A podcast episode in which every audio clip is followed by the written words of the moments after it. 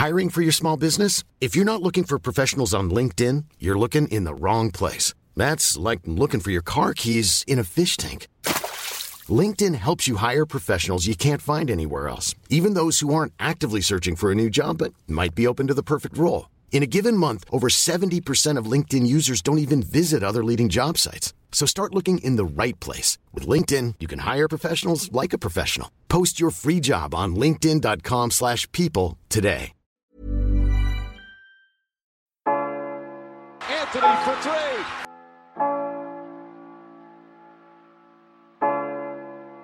Step back.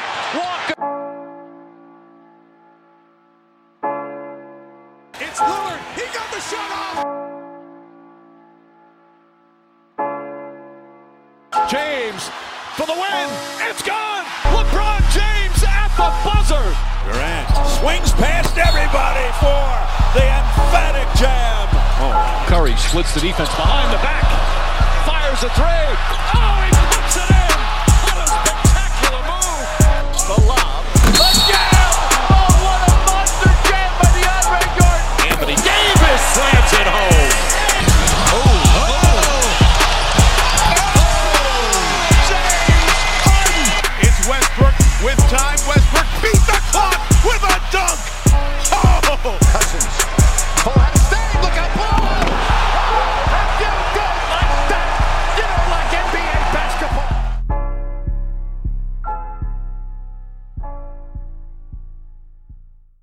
Salut à tous, bienvenue dans l'épisode numéro 35 du podcast Dunk Hebdo. Très heureux de vous retrouver pour un nouveau numéro. Avec moi aujourd'hui, il y a Pierre tout d'abord. Ça va Pierre? Ouais, salut Ben, salut tout le monde, ça va, ça va. Et je sais pas si on peut dire que c'est un nouveau, parce qu'on t'a déjà entendu Arthur, mais on va dire que c'est ta première titularisation, quoi, c'est ça? Ouais, voilà, voilà, c'est ça. Bonjour à tous. Euh, fan des Pacers, on le, on le dit parce que nous, on- dans l'émission, on assume pour qui on est. Enfin, à part moi, Ouais. je suis pour personne. Donc pas, du toi. coup, ouais, j'assume pas, ouais, c'est ça. Pourquoi les gens ne comprennent pas que c'est possible d'être pour personne? Bref, du coup, on, va on va parler des Pacers en première partie. Il y a eu Mhm. beaucoup d'arrivées. Certains analystes en faisaient comme des possibles concurrents des, des Cavs. J'ai pu lire ça. Bref, ça a été un peu difficile en début de saison. Ça va mieux. On va essayer de comprendre pourquoi. Ensuite, on va parler des Rockets. C'est un avis perso, mais pour moi, je pense que c'est la plus grosse surprise de ce début de saison. On va voir pourquoi. Pour rappel, euh, on vous l'a déjà dit il y a quelques émissions, mais on est partenaire de Pro Basketball Manager. L'édition 2017, elle sortira le 19 janvier sur Steam. C'est un jeu de gestion, comme on l'a dit, d'équipes de basket. Vous pouvez retrouver les équipes de NBA et plein d'autres championnats. Il y a plus d'informations sur le jeu, sur le site. Il y a un onglet euh, Pro Basketball Manager sur la page d'accueil où vous pouvez les retrouver sur les réseaux sociaux. Et aussi, je tiens à préciser que la semaine prochaine, on veut faire une émission spéciale avec vos questions. On avait déjà essayé de faire ça il y a quelques semaines, ça n'avait pas marché. Donc, on va réessayer. N'hésitez pas à poser vos questions bah, sur Twitter, Facebook, euh, même par mail si vous voulez, dunkhebdo comme le nom du site gmail.com. Bref, euh, on va essayer d'amasser les questions pour faire une émission là-dessus. Voilà, puis comme d'habitude, les réseaux sociaux, les plateformes où vous nous retrouvez, n'hésitez pas à laisser des commentaires, aimer le contenu. J'ai fini, on va commencer juste après la pause par les Pacers. My juice dripping, Cuban link with a few diamond chain, that's a cool 60. Route my tour for 260. Got it from me 260. Just for us to start the promo. Before we even choose city. Off-white jacket, back block. I got your boo with me. Def Jam gave me a million, already blue 50. The too grippy, my move switchy, don't move silly. I cruise Billy foreign only, I got too picky. It's survival of the fittest. Ran through house and try and pitch it. I got powder for the sniffers. Just a ride on.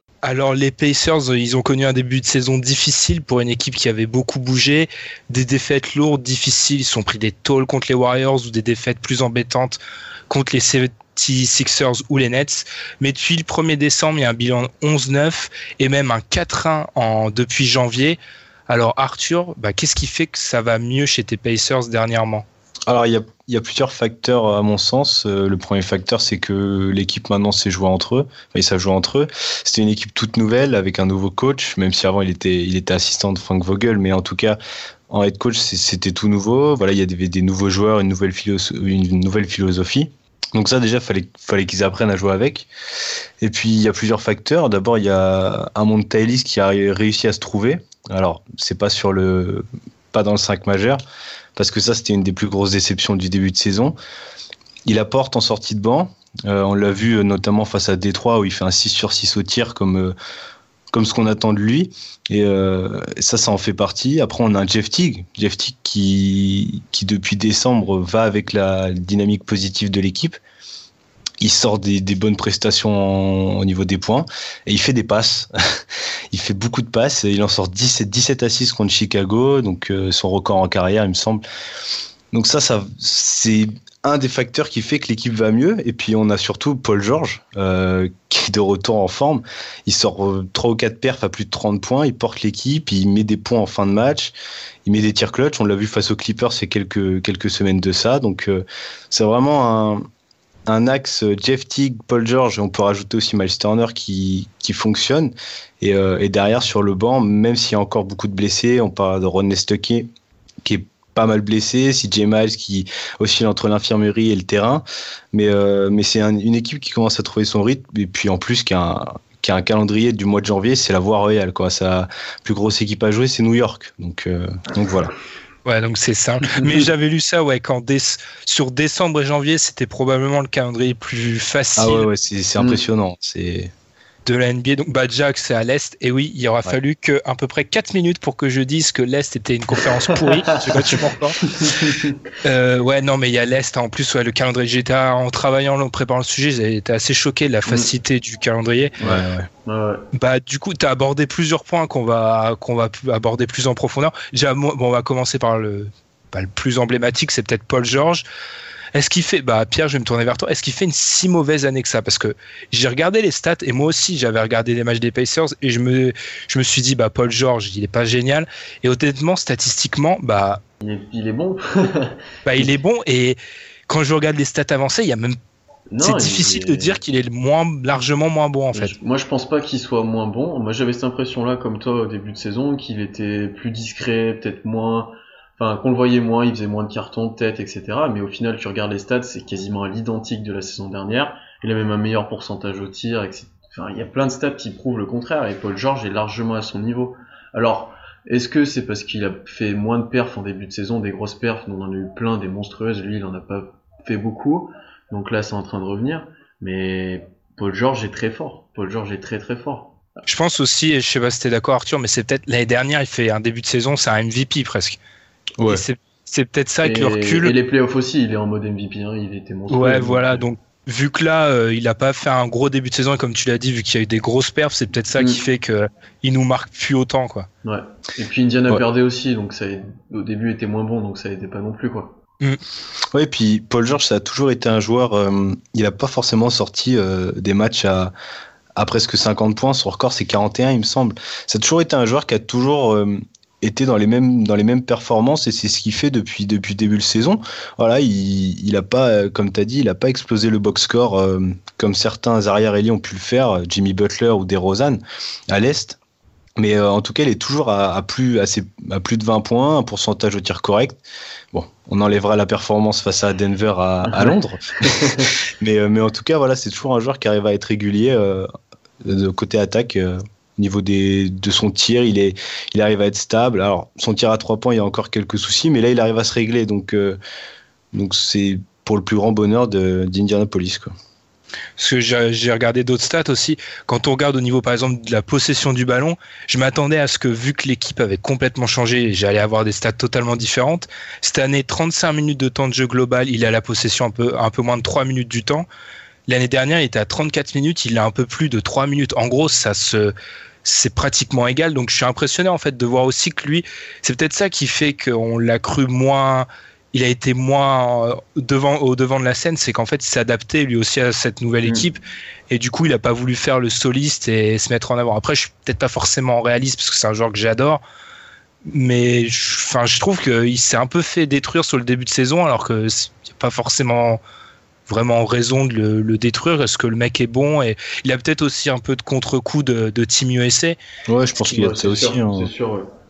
parce qu'on retient que le bon de Team USA, mais il arrive des fois où il y a des mecs, euh, c'est un été à jouer en plus. Et il faut pas oublier que c'est que sa deuxième saison complète depuis sa grosse blessure, Ouais. donc il y a peut-être de ça. Hmm, c'est sûr. Ensuite, tu as parlé de Monte Ellis. Ouais. C'est, depuis qu'il sort du banc, c'est un peu une nouvelle équipe. Je te laisse parler, après j'argumenterai avec des stats, mais ça change complètement l'équipe parce que c'est Larry Bird lui-même qui avait dit, je crois que Tig et Ellis ensemble, c'est pas possible parce que c'est des mecs qui veulent le ballon et ils peuvent pas jouer ensemble.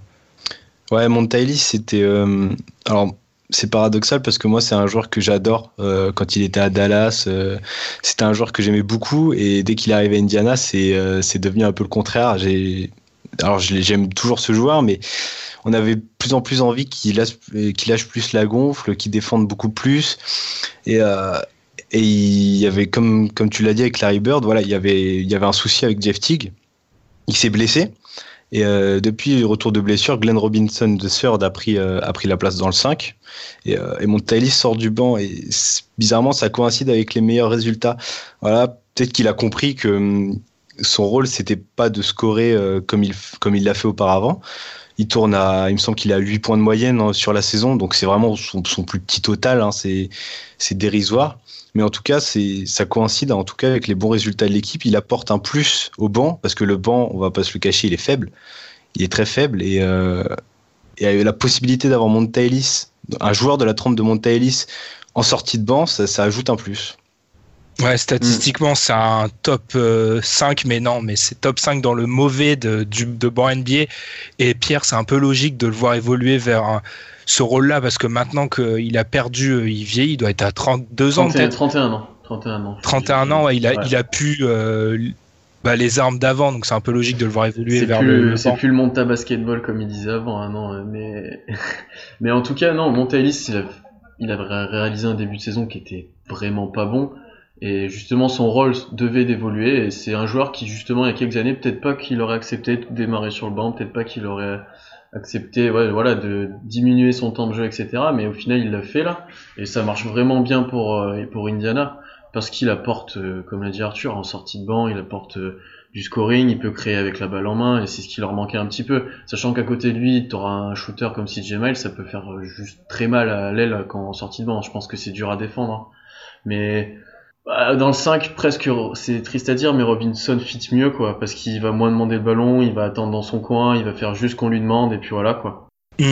Bah, en fait, j'ai noté depuis, c'est depuis le 28 décembre que les, les Pacers mettent euh, Ellis sur le banc, comme tu l'as dit, Arthur, c'est depuis qu'il est revenu de sa revenu, blessure. ouais. Le Nate rating, comme on le dit, c'est la différence de points euh, sur 100 possessions. Avant ce qu'il qu'il soit sur le banc, ils étaient 14e de la NBA. Les Pacers, depuis, ça doit faire 6 ou 7 matchs, depuis que Ellis est sur le banc, ils sont 3e de la NBA. Il n'y a que les Spurs et les Warriors qui sont devant eux. Donc ça coïncide avec leur victoire récente. Et c'est logique parce que c'est plus logique pour le jeu. Même si, et j'aimerais revenir sur ça, tu as abordé ce point-là à un moment, Arthur, c'est le match à Londres, 140 points contre les Nuggets. Est-ce il que- c'était une parodie. C'était catastrophique. Ouais, non, Ouais. Est-ce que on met ça juste sur le compte euh, du match à Londres et en gros, ils pensaient être en vacances? En gros, c'est. Ouais. Ouais, je pense qu'il faut pas, il faut pas sur euh, surenchérir sur ce match. Enfin, même moi, j'ai un peu eu tendance à me dire ouais, c'est n'importe quoi. C'est, ils auraient pas dû faire ça. Après, au final, vu le niveau, enfin, vu le type de match, euh, voilà, en face t'as Kalinari qui rentre tout, t'as Jokic, euh, bon, il a fait voir de toutes les couleurs à Miles Turner. Nous de notre côté, enfin, d'Indiana de leur côté, ça met rien. Donc euh, pff, voilà, ça, ça arrive à Londres, c'est comme ça, c'est en télé nationale. Euh, Indiana repassera plus en télé nationale avant trois ans, mais mais je pense que je pense que non, c'est aussi à mettre sur le compte. voilà, on est en vacances, on est à Londres. C'est c'est il faut il faut pas vraiment se baser euh, à fond sur ce match, je pense. Ouais, même, même si j'ai été surpris parce que du coup, je me suis demandé si 140 c'était pas le record cette saison. J'ai fait mes recherches et i- vous aviez déjà pris une sévère euh, trempe contre les Warriors où vous en avez Ouais. pris Mmh. 140 Ouais, je ouais. crois aussi. Ouais. Enfin, bref, la, la défense a tendance à un peu s'ouvrir. Et toi aussi, Pierre, euh, je t'ai pas laissé la parole, mais toi aussi, ce match-là, ça a pas l'air de t'avoir tant. Bah, c'est, je- heureusement que tu y es pas allé, Ben. je sais que- parce oui, bon, ouais, ouais, parce que je, je rappelle que j'ai failli, Ouais. j'ai failli y aller. Ouais, je devais Non, y aller aussi, moi, normalement. euh. Mais ouais, parce que ouais, c'était, il y avait rien quoi. Quand tu prends 140 points, c'est quand même énorme. Et c'était Denver, en fait, Ouais. c'était pas les Warriors. Ouais, non, voilà. et puis ce qui paraît bizarre, c'est qu'il restait sur 5 victoires d'affilée et que il il gagnait en stabilité, presque j'allais dire. Parce que moi, je trouve que c'est une équipe depuis le début de saison qui va te faire 3 victoires d'affilée, puis 3 défaites, etc., qui a du mal à, à être régulière. Et donc là, ils avaient gagné une certaine stabilité. Et puis tu fais ce match-là à Londres, bon, il y a le contexte spécial, bien sûr, mais c'est quand même assez terrible. On va pas leur en on verra les prochains, quoi. On va pas rester là-dessus, mais euh, ça aurait pu être mieux pour eux, quoi. Ils auraient pu confirmer les matchs d'avant, surtout que Denver, c'est quand même pas la plus grosse équipe NBA actuellement, quoi. Mais non, le match à Londres, de toute façon. Voilà. Oui, c'est ça, sans prendre. En fait, c'est ça, sans prendre 140 par. Denver. Parce que tu regardes, j'ai, comme je l'ai dit, j'ai recherché les grosses perfs. Tu vois des, des Rockets, des, des Warriors, ok, te prendre 140 points par eux, bah, c'est horrible, mais ça peut arriver. Mais par les Nuggets, c'est ça Ouais. qui est particulièrement dur. Il faut savoir que Indiana Denver et c'est pas une blague, c'est que c'est des matchs où ça score énormément. C'est-à-dire qu'il y a quelques années, euh, Indiana avait passé 140 points pareil à Denver et c'est il y a comme ça il y a des, des matchs où voilà ils, ils en prennent ils en prennent tout le temps euh, énormément même contre les Warriors hein. l'année dernière ils en avaient pris pareil 130 un truc comme ça donc euh, c'est pas la première fois et euh, et ça montre comme euh, comme l'a dit Pierre un, manque de stabilité hein. c'est indéniable Bah, je pense que moi, le, le truc qui m'impressionne chaud avec Indiana, et ça, doit, ça fait quoi? Ça doit faire 26 ou 27 ans, j'entendais un commentateur en parler, que l'équipe a un bilan positif à la maison. Certes, ça c'est bien, mais le 5-14 à l'extérieur, il est, il est pas possible. Enfin, je sais pas si tu peux l'expliquer, Arthur, qu'une équipe C'est un bilan d'une équipe qui vise le top 5 à la draft, quoi. À l'extérieur, c'est. Ouais, c'est un des gros soucis. Ils arrivent pas, ils arrivent pas à gagner à l'extérieur. Après, euh, comment l'expliquer, euh, ça je sais pas. Euh, Il y a eu une période où, où ils étaient capables d'aller gagner un match euh, face à LeBron James à Miami euh, dans une salle comble en playoff. Mm. C'était une autre époque. mais Tu mais sens c'est le regret, c'est- on sent le regret dans ta Ouais, ouais, je suis un peu nostalgique sur cette époque, moi. Mais euh, c'est vrai qu'à la maison, ils gagnent beaucoup au Bankers Life. Et direct, quand ça part sur la route, euh, c'est hyper compliqué. Ils n'arrivent pas à enchaîner. Euh, et ça date pas d'hier. Ce qui me fait peur, moi, surtout, c'est que à l'heure actuelle, c'est une équipe qui tape une tête de série basse en playoff, c'est-à-dire que t'as pas l'avantage du terrain. Ouais. Donc, si t'arrives pas à gagner un match à l'extérieur, Ouais, ça peut être vraiment Après, problématique. tu sais qu'à l'Est, euh, là, par les trois premiers, ça peut bouger dans tous les sens encore, quoi. Tu peux pas dire Ouais, euh, pour l'instant qu'ils vont être sixième ou quatre, ou enfin voilà, c'est compliqué. Ouais, ouais, mais même ça, tu vois, si. Enfin, pas être capable. Après, euh, je l'avais dit dès cet été, moi, j'étais. Quand on avait fait notre classement, euh, j'étais peut-être moins haut que la plupart des gens sur eux, mais pour moi, ça allait être une équipe qui en playoff allait te faire mal. Donc j'attends de voir, mais c'est sûr que dernièrement, c'est déjà plus rassurant, je pense. Parce que ces défaites contre les Nets ou les Sixers, c'est pas possible. Il y a même eu des défaites de plus de 120. Ils avaient pris plus de 120 points en début de saison par, euh, par Charlotte ou des trucs comme ça. hein. C'était euh, c'était vraiment sale en début de saison. Et ensuite, tu as abordé aussi, c'est le cas Miles Turner. Alors, Miles Turner, c'est assez paradoxal, moi, mon rapport avec ce joueur, parce que je l'adorais à la draft. Genre, j'étais son plus grand supporter, parce que enfin, le, profil du mec, c'était un, c'était une quoi, comme disent les Américains. Mais le problème, c'est que plus le temps avance, plus je trouve qu'on commence à en faire un peu trop. J'ai regardé le match contre les Knicks, euh, les Knicks contre les Pacers, et je sais pas si c'est le cas toute la saison, Arthur, mais j'ai l'impression que des fois, il réfléchit pas en fait. Il, voit le ballon, il voit le panier, il shoot. S'il est un peu tout seul, enfin, il a pas encore, il est pas encore mature, je trouve. Non, ouais, c'est pas faux ce que tu dis. Euh, Miles Turner, il a quand même une, il, il a de plus en plus une belle réussite au tir. Euh, voilà, tout seul à la ligne des lancers, c'est Moni. Mais euh, mais c'est vrai qu'en fait, il fait encore enfant. Euh, il a du mal à voilà quand on voit Paul George à côté qui est très mature, euh, des joueurs comme Jeff Tick, des vétérans comme CJ Miles.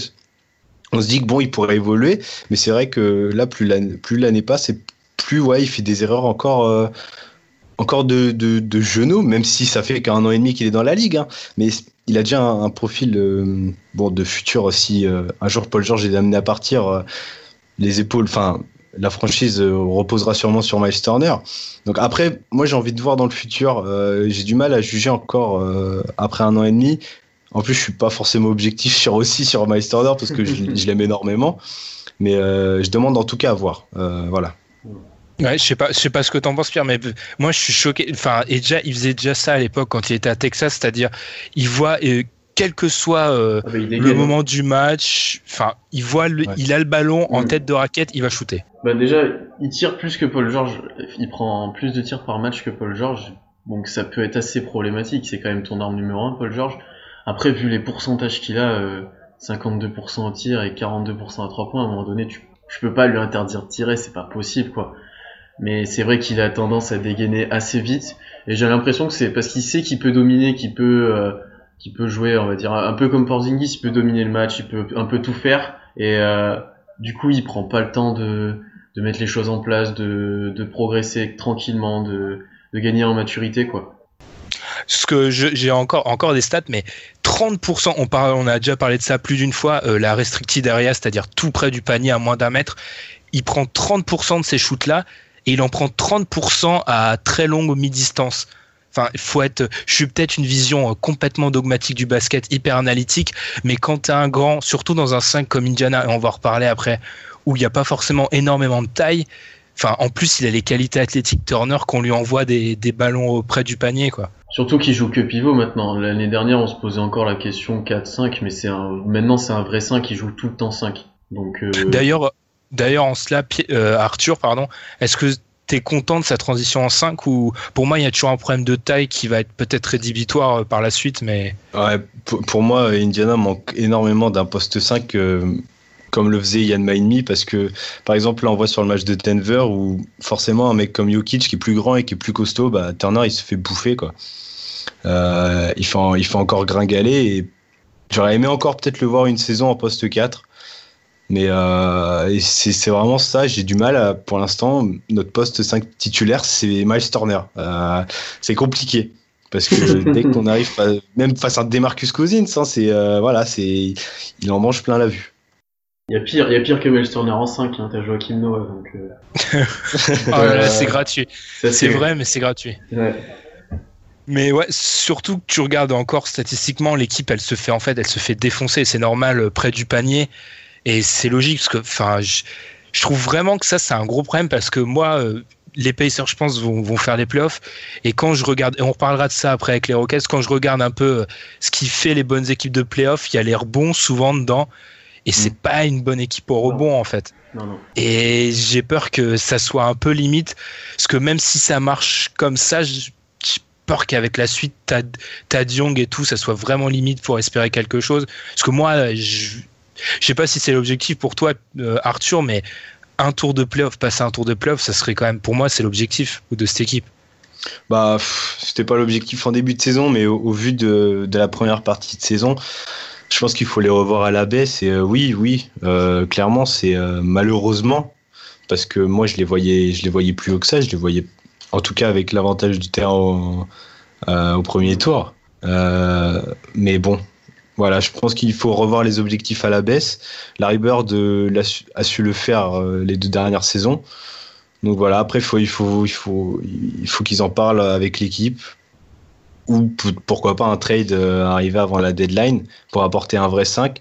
Mais euh, après, j'aimerais aussi parler de Kevin Serafin parce que c'est une grosse question en fait. Quand il est arrivé, il voulait aller à Barcelone, etc. Mais c'est vrai que Kevin Serafin, c'est presque fou, mais euh, depuis qu'il a plus de temps de jeu, ça va aussi avec les bons résultats de l'équipe.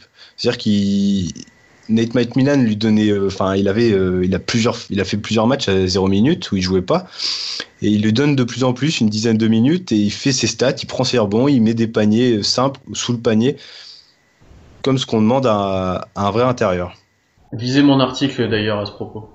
Oui, sur, euh, sur les Français. Mais est-ce que c'est mieux Parce que Al Jefferson, moi, on va encore croire que moi et les pivots old school, c'est une, une histoire d'amour, une grande histoire d'amour, mais Al Jefferson, honnêtement, c'est plus trop possible vu ce que vous proposez en fait concrètement. Ouais non, il, il, il en peut plus le pauvre, il est il en peut plus, il a, il a, des jeunes qui courent vite à côté de lui et il est là, il regarde. Ouais, il, des fois il vend du rêve avec des petits moves au poste, hein, c'est bien sur deux trois actions, mais euh, non, c'est vraiment plus possible. Mm. Al Jefferson, Pierre, enfin, je pense que là, là, mais je crois que si ma mémoire est bonne, tu l'avais aussi dit dans l'épisode d'il y a quelques semaines. Mais je crois que j'étais j'étais content de la signature, et ben pas si bien que ça, quoi. Parce que Kevin Serafin, il est, c'est un bon joueur, etc., mais il devrait pas, pas avoir plus de minutes qu'Al Jefferson ou pas jouer autant. Et ouais, en fait, le problème même avec Kevin Serafin, c'est qu'il est petit aussi. Hein. Kevin Serafin, il fait pas 2m10. Il... Défensivement, il est quand même limité. Donc oui, il a des mains correctes, il va faire le taf. Mais voilà, ça va pas être fou non plus. Et Al Jefferson à côté de Jeff Tick, enfin... J'aimerais bien voir juste les deux courir à côté, quoi. Ça doit être assez exceptionnel. Mais non, du coup, il y a un peu un problème, on en avait parlé déjà un peu de cohérence dans ce que tu veux faire. Est-ce que tu veux jouer vite? Est-ce que tu veux jouer lentement, défendre, etc. Du coup, tu prends pas le Jefferson ou tu prends pas le Jeff Teague. Enfin, mais voilà, ce serait bien un trade quoi, un petit trade. Mais cette équipe, pour moi, elle est toujours incohérente en fait. Enfin, je regarde statistiquement, tu prends la pace, c'est-à-dire le nombre de possessions euh, que l'équipe joue par match, en gros. Le, le, le 5 de départ, ils sont 5e, c'est-à-dire c'est une équipe qui joue extrêmement vite. Le banc est 17e, c'est-à-dire tu peux pas. Je trouve qu'il y a, je sais pas ce que t'en penses Arthur, mais quand je les regarde, il y a toujours pas de cohérence. Je me rappelle un moment, je vois euh, Tig sur le terrain avec Paul George, Al Jefferson et je sais plus qui d'autre. Et ma première réflexion, c'est mais tu peux pas faire jouer ces mecs-là ensemble. Enfin, ça joue pas du tout de la même façon. Il y a le problème de l'effectif mal construit se retrouve encore là en fait. Ouais, c'est c'est vrai. Euh, on a plusieurs situations. J'ai plusieurs situations qui me reviennent aussi dans la tête quand on parle là. Euh, je me souviens d'un moment où euh, on a bah, Jeff Teague et Montaïlis sur le terrain et par exemple c'est c'est Montaïlis qui qui fait le meneur. des, des choses comme ça. C'est c'est arrivé plusieurs fois. C'était déjà arrivé la saison dernière puisque forcément il n'y avait pas de backup à, à George Hill, mais là ça arrive plusieurs fois. C'est des, des, des, petites choses comme ça, et ça revient sur plusieurs actions. On se dit bon sur une ou deux actions c'est pour mettre les systèmes, mais non, c'est ça ça a continué et moi enfin je, pense que ça met aussi en valeur, euh, enfin ça met en avant le fait qu'il manque un banc, enfin, un banc de qualité en tout cas. Mmh. Ouais, mais et le problème c'est que je vois pas trop ce que on parlait trade. Moi aussi j'y ai pensé, je vois pas trop ce que l'équipe peut proposer en mmh. fait. Mmh, il y a des choses à récupérer, pas... mais t'as rien à proposer, quoi. Montaïlis, sa valeur, euh, enfin, je suis pas JM NBA, mais je pense pas qu'elle doit être folle.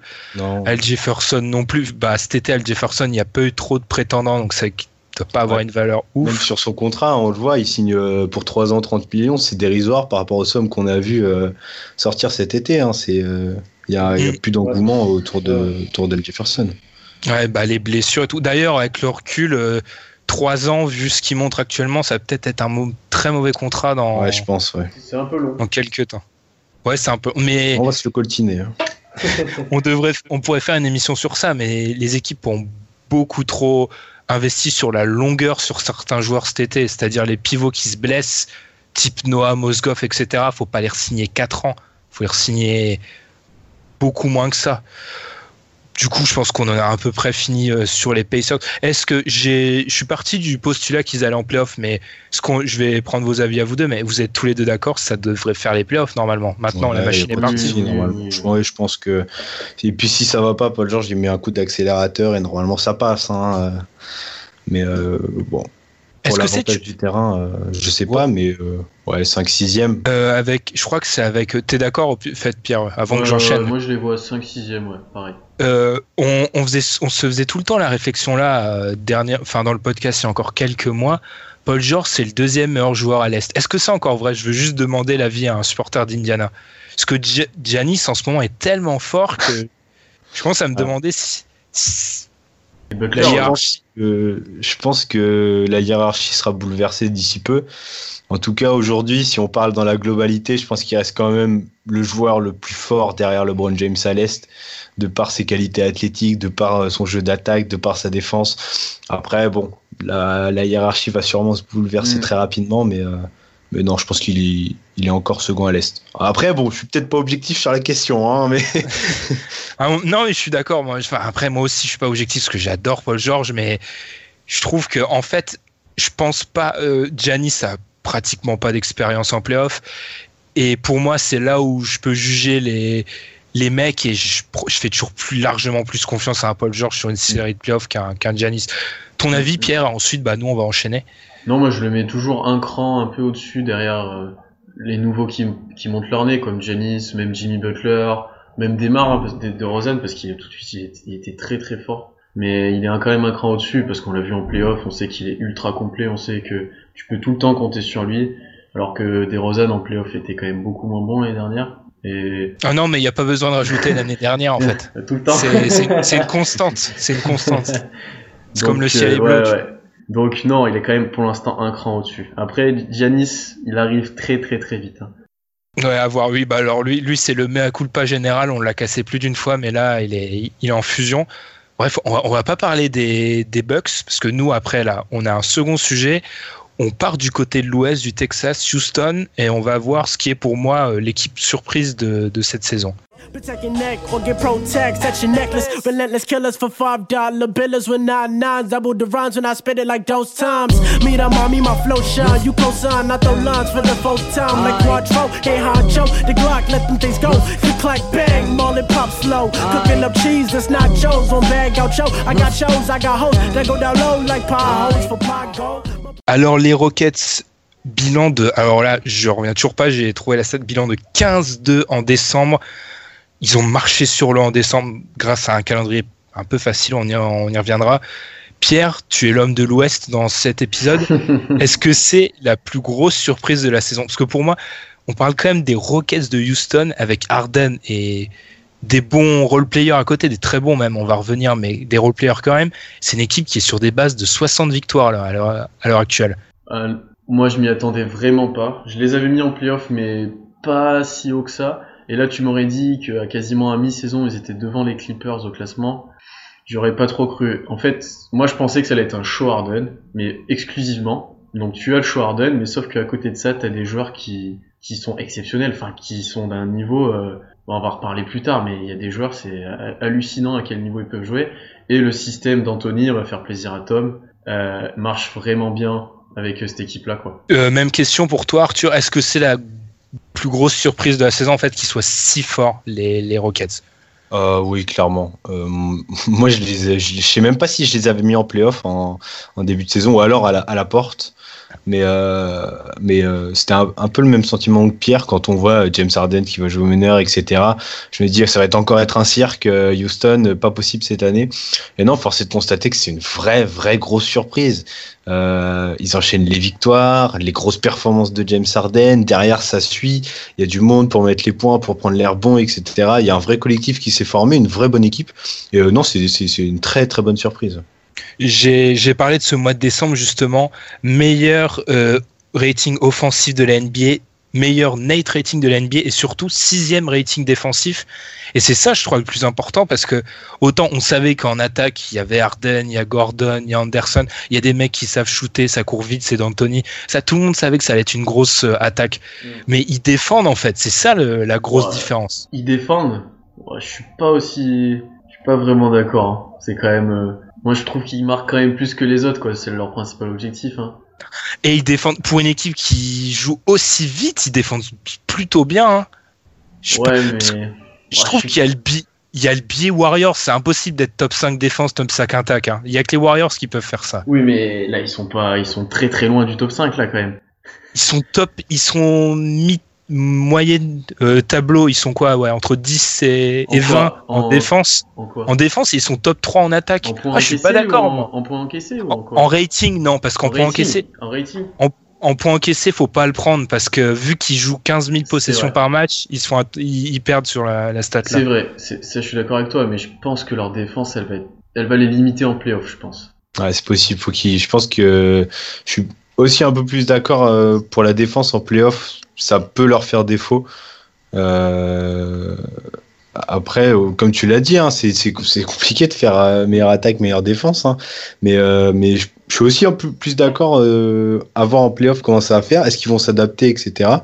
Mais, euh, mais après, bon, c'est vraiment une équipe qui marque énormément. hein. Ça, Euh, ça monte toujours à plus de 100 points, ça monte souvent à plus de 110. Donc, euh, donc ça score. Non, après, Bon, on dit- moi, je dis pas que c'est une mauvaise défense, mais juste que. Elle, Ah non, non, elle ouais, est non. moyenne. Elle est moyenne, c'est pas Ouais. une top défense, c'est pas. Ouais, mais tu vois, quand t'es une top 3 attaque, t'as pas besoin d'une bonne oui, défense. hein. C'est pas faux, ouais, c'est je pas suis d'accord avec toi. Mais. Après, comparer, c'est dur pour une équipe qui s'investit autant en attaque, qui joue aussi vite et tout, d'être une bonne défense. Moi, je trouve, je trouve un peu dur. Je trouve c'est, c'est impressionnant que, surtout le personnel, Anderson, Gordon, Harden, Néné, c'est pas des mecs qui défendent ça. Et ils arrivent à avoir une défense qui prend pas l'eau. Parce que j'ai regardé les matchs de Houston l'année dernière quand il y avait Howard, mais c'était, mais c'était une catastrophe. Les mecs se donnaient pas, et là, la différence, ils se donnent, et ça arrive à être une, ils prennent pas l'eau en fait en défense et ça suffit. Puis Bever- Beverley est le meilleur. euh, Ouais. Et Ouais. en tant que fan de Westbrook, je peux te le dire, hein, Beverly il défend vraiment. Je me demande, je vais Alan, on le salue, je vais lui limite le, le décevoir, mais je me demande s'il est pas meilleur que Bradley. Quoi. Il est impressionnant Beverley. Ouais, ouais, ouais. Je sais pas ce que t'en penses, Arthur, mais je pense que peut-être ouais sur sur le, les meneurs c'est le plus dur de la NBA quoi. Ah mais, ouais Bradley c'est le mec contre qui tu ne veux pas jouer en fait je pense c'est en plus enfin il est infâme le mec il, il est là il, crie enfin il crie pas mais en tout cas il a une présence euh, c'est une sangsue c'est vraiment pour un meneur c'est la folie euh, je pense que quand tu regardes que tu vas jouer contre Houston tu sais que tu peux passer une mauvaise soirée quand tu es meneur mais euh, c'est le type de mec qui, euh, j'en parlais pendant le pendant le best of de, de l'année 2016. C'est le genre de mec qui, quand il est sur le terrain, toi aussi t'as envie de te donner parce que le mec il s'arrache et t'as pas envie de le lâcher. C'est c'est un, un, leader dans son comportement en fait parce qu'il est c'est un très très gros défenseur et puis je trouve quoi là il a cette hargne un peu cette euh, il est, il est nonchalant. Il est, et ça, pour un défenseur, c'est quelque chose de, c'est un bonus de voilà c'est ça rajoute un côté un peu plus euh, je sais pas comment dire mais en tout cas un peu plus euh, ouais la arme qui ouais voilà c'est c'est euh, ça, ça, rajoute à ce côté de la défense moi c'est vraiment j'aimerais pas attaquer contre contre Patrick Beverley puis surtout comme tu l'as dit Pierre tu le connais face à Westbrook ce qui fait que c'est ce qui fait que le duo Harden Beverley qui pour moi au début était voué à l'échec ou du moins ça allait pas marcher. Du coup, Harden joue le rôle de meneur en attaque, mais en défense, il se cache. Et ouais, voilà, c'est l'inverse quoi. Et c'est là que D'Antoni a été très bon, c'est qu'il a su dire à Harden prends la balle en main, mais par contre laisse le défendre. Et Beverley en défense, bon voilà, hein. pour voir la pression qu'il te met pour casser le genou de Westbrook, enfin voilà, c'est Oui, je l'ai en travers de la gorge celle-là, mais on le sent. mais non, Beverley. Après, il faut il était blessé sur ce début de saison, il revient en forme. Décembre, ils sont à 15-2. Enfin, faut, faut se rendre compte aussi de ça. Et Beverly, il a un très gros impact à, Houston. Il est très important dans le système. Parce que si tu démarres avec Harden et Gordon, tu ne défends vraiment pas par contre là. Alors que si tu mets ouais. Beverly, t'as quand même un gros stopper arrière. Et c'est l'un des plus gros stoppers arrière qui devrait être first team, euh, euh, first team en défense. Et donc, euh, voilà meilleur, c'est le meilleur night rating de l'équipe. Beverly et ouais sur euh, Gordon, c'est super important ce que Gordon, qui s'est blessé d'ailleurs récemment, et là c'est peut-être la grosse tuile, la première grosse tuile, parce que c'est quand même une, équipe de mecs qui se blessent tout le temps globalement. Euh, les Gordon ça, ça se blesse, Beverly ça se blesse, euh, Néné, Anderson aussi également. Donc c'est la première grosse tuile, mais pour revenir à ça, quand tu mets Gordon, Gordon il est trop important en en sortie de banc, j'entendais même des fans de, des Rockets ou dans des podcasts américains qui expliquaient, je suis plutôt d'accord avec ça, que c'était le deuxième joueur le plus important de l'équipe. Mm. Et c'est plutôt vrai, quoi. Le mec est. Alors honnêtement, moi j'ai dû. Les habitués qui ont écouté nos podcasts doivent peut-être s'en rappeler. Moi je crois m'en rappeler l'avoir détruit, euh, comme je le fais souvent avec des joueurs. Mais j'avoue que je suis surpris, quoi. Je pensais pas qu'il allait revenir et dans un rôle euh, sur mesure. Euh, bah, dominer comme ça. Je, je sais pas si, franchement, moi, je sais pas ce que vous pensiez d'Eric Gordon, mais je suis conquis là, alors que j'étais un peu plus critique par la, par, précédemment. Moi, Eric Gordon, je crois qu'il avait signé pour, euh, pour un peu moins que Solo Hill. Et forcément, Indiana, ça a un peu fait la, la comparaison. parce que Solo Hill, je pense qu'il y a une statue érigée pour, euh, pour Solo Hill euh, et la saison qu'il fait quand Paul George n'est pas là. Et du coup, il y a eu un peu la comparaison avec Eric Gordon. Et au final, on se rend compte que Gordon apporte énorme, enfin, beaucoup plus dans un registre assez similaire. Enfin, il va avec la surprise Houston. Hein, c'est un peu la cerise sur le gâteau. Il est à 18 points de moyenne, 43% pour l'instant, bon, on va voir comment ça va évoluer avec la blessure, mais, euh, euh Eric Gordon, c'est une belle satisfaction. Ouais, ce que, ce que en penses, Pierre, parce que, en fait, c'est, c'est, c'est, des, enfin, je sais pas, ils ont réussi à, à faire jouer des mecs qui jouent, même Néné, Néné, il n'avait pas joué aussi bien depuis combien de temps, enfin, mm. d'Anthony, bravo à d'Anthony, en fait, il prouve qu'il que il est éternel, en fait. Bah, pour revenir à Gordon, c'est juste que le mec est en fusion, quoi. Enfin, quand tu prends 9 tirs à 3 points par match à 41%, c'est que t'es vraiment très très très chaud. Et puis il met pas que des tirs tout seul, il en prend 2-3 en première attention, à, à, mettre de la ligne, enfin... Le mec est vraiment adroit, moi j'en avais des souvenirs à New Orleans où c'était terrible, quoi. C'était vraiment terrible. À un moment c'était c'était peut-être l'un des pires titulaires à son poste, quoi. Et là le gars est super fort. On en parle de sixième homme de l'année, etc. Euh, après, non, le système d'Anthony, c'est des shooters, ça court, T'as Beverly qui défend, t'as des grands qui courent, qui mettent des alley qui demandent rien de plus, c'est rebond, alley et dunk, etc. Et il faut juste ça en fait, c'est le style de l'équipe.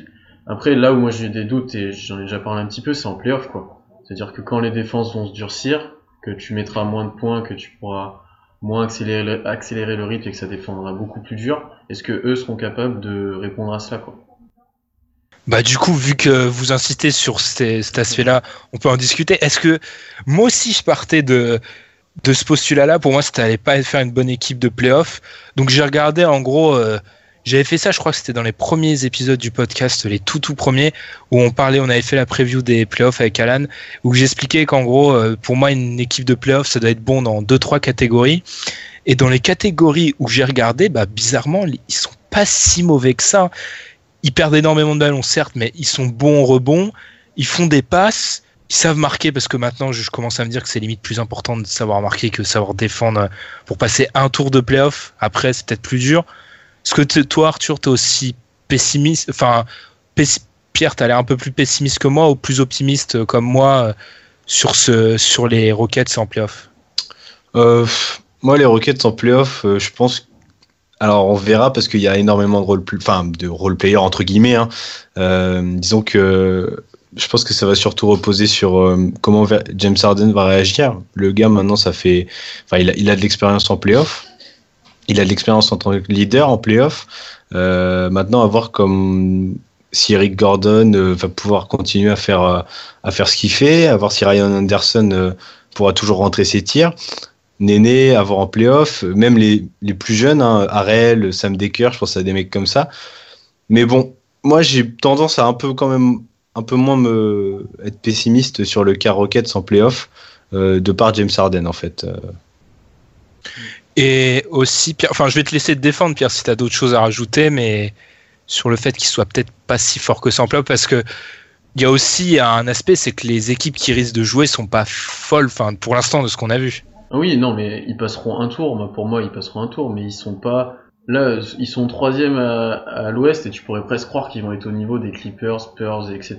Mais pour moi, ils ont, ils sont pas encore atteints ce niveau-là. Ils sont, ils vont passer un tour, mais ça va s'arrêter là, quoi. Mais ça va, ils seront pas catastrophiques, hein, loin de là. Mais il leur manque après, après est-ce que, après, est-ce qu'un tour de playoff, c'est pas une satisfaction au ah, final Je pense que pour eux, ça serait une satisfaction. Hein. Mais euh, Là, je t'entends bientôt que les Rockets ils vont pouvoir jouer le titre, enfin des trucs. Enfin, non. Pour l'instant, non. Ouais, non.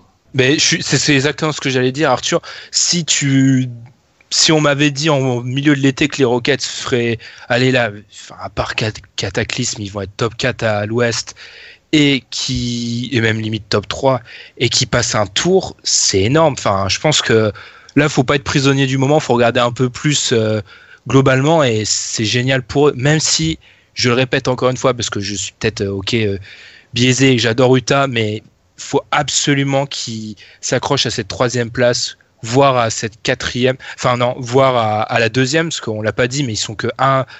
Au moment où on enregistre, ils ont que la moitié d'un match de retard sur les Spurs, ce qui est fou. Mm. Parce que Utah, c'est pour eux, c'est terrible. Il faut absolument pas. C'est un, un, peu le cas de toutes les équipes à, à l'Ouest, mais il faut absolument qu'ils évitent Utah parce que c'est le pire match-up et je pense qu'ils passent pas Utah. Mais autrement, à part ça, je suis d'accord avec vous. Pour moi, ils passent un tour dans presque tous les cas. Je vois pas pourquoi ils passeraient pas un tour en fait. Il y a pas s'il n'y a pas des équipes folles en bas de tableau, le huitième, c'est toujours pas ça sera qui? Et c'est un peu euh, le moins mauvais qui va passer. Ensuite, Memphis, Oklahoma City. Désolé Pierre, mais ça fait ça leur fait pas peur, je pense. on est, tout de suite, on n'est pas au niveau de Houston, c'est sûr et certain. Hein. Tu peux le mm. dire.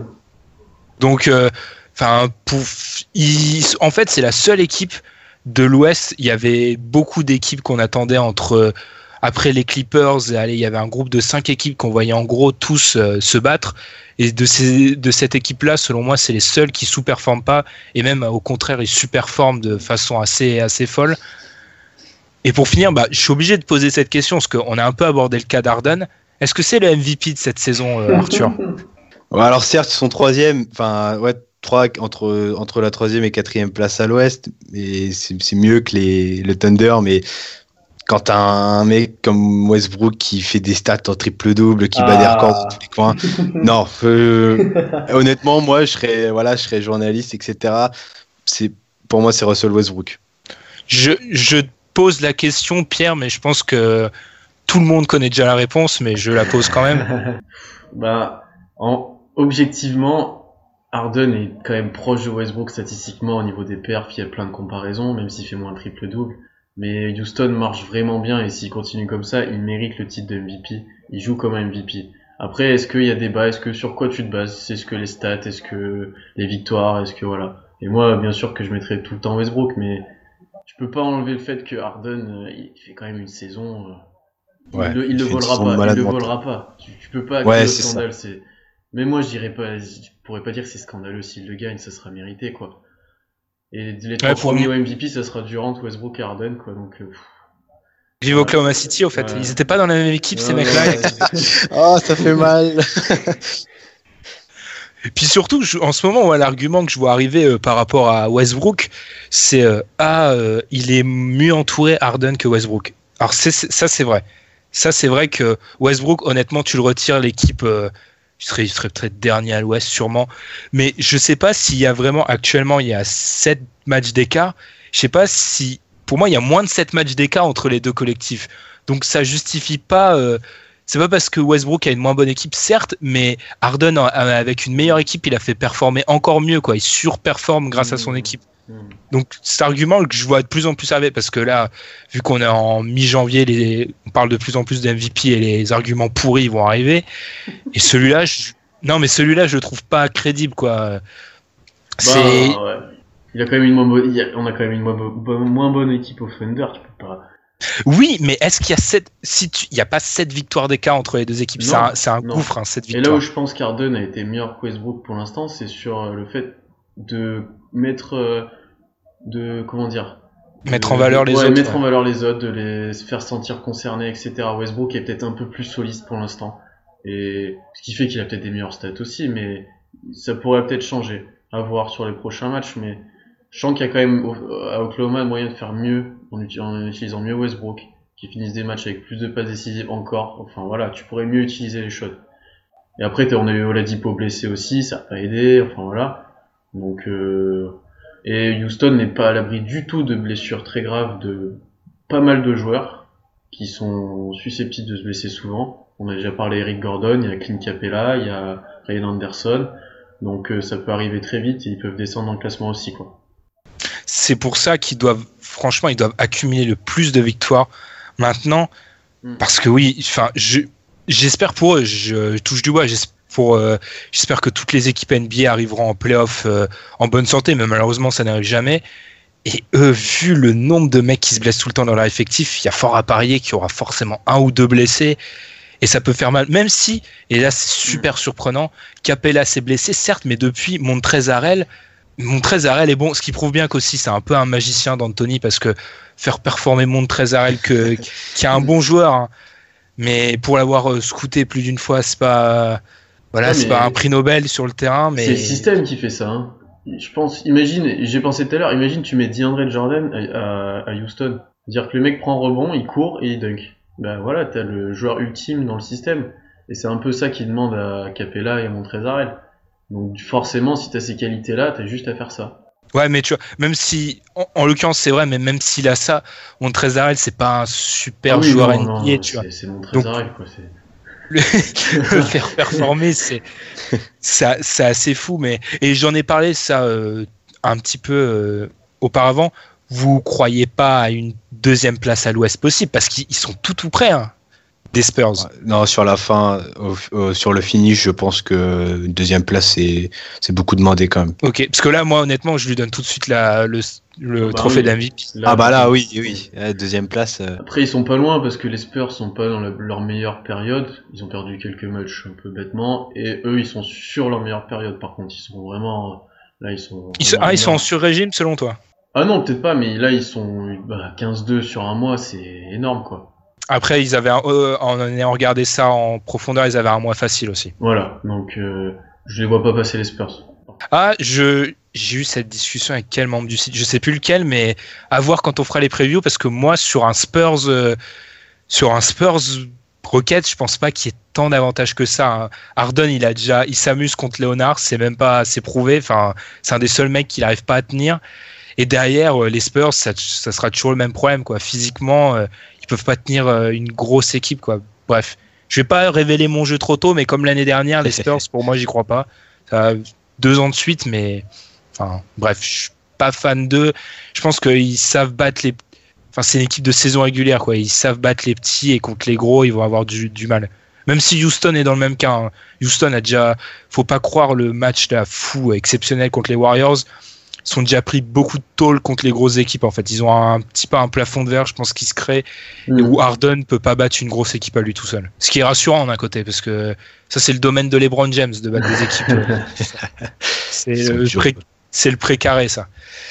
Bah, du coup, nous on en a fini sur les Rockets. N'hésitez pas à vous dire ce que vous en pensez, parce que enfin moi, moi ça reste la plus grosse surprise de la saison pour moi je crois que je les avais sixième, mais c'est fou, euh, Harden et surtout Gordon, Anderson, Anderson dont on n'a même pas parlé d'ailleurs. Non, Anderson c'est pareil, il bombarde, euh, il bombarde. et il fait ce qu'il a à faire. Hein. Et on est obligé de le poser parce que c'est à dédicace, il nous en parle tout le temps en, off. Euh, Tom, et oui, on va encore nous dire, ah, même quand Tom il est pas là, vous dites tout le temps son nom, parce que moi je crois. Il nous saoule off Non, non, non. c'est ça. non, c'est pas Ils envoient des messages en pleine nuit sur le pick and roll euh, sur le Anderson. Anderson Arden.